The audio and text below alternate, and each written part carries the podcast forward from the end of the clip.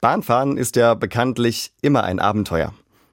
Als der rote Regio-Zug einfährt, bin ich zuerst froh darüber, den winterlichen Temperaturen zu entkommen. Aber dann ändert sich meine Meinung schnell. Der Zug ist gerammelt voll und eine feuchtschwüle Luft schlägt mir entgegen. Doch es hilft alles nichts. Ich muss da rein. Der penetrante Muff kriecht mir in die Nase und ich zwänge mich irgendwo zwischen einer Achselhöhle und ein Fahrrad. Inzwischen atme ich durch den Mund, denn nur so lässt es sich aushalten und beginne in meinem Kopf eine kleine Unterhaltung. Mein lieber Gott, du hast gesagt, ich bin alle Tage und überall bei euch. Bist du dann auch hier in dieser stinkenden Regionalbahn? Die Antwort gibt mir der liebe Gott ziemlich schnell. Da sitzt ein kleiner Junge im Kinderwagen und erntet einen Zwinker von einem Mann mit Hipsterbrille. Zwei alte Damen wissen nicht, wo sie raus müssen, und eine junge Frau schaut für sie im Handy nach.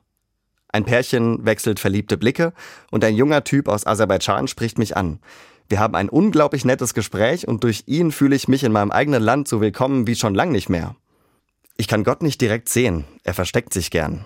Ich habe ihn aber in der überfüllten Regionalbahn gefunden und ich glaube, er ist auch am Glühweinstand in fröhlicher Runde und dort, wo jemand Weihnachten allein ohne Christbaum und Stimmung feiert. Dank Weihnachten weiß ich, besonders gern zeigt sich Gott in Menschen. Und dabei ist völlig egal, wie muffig es ist.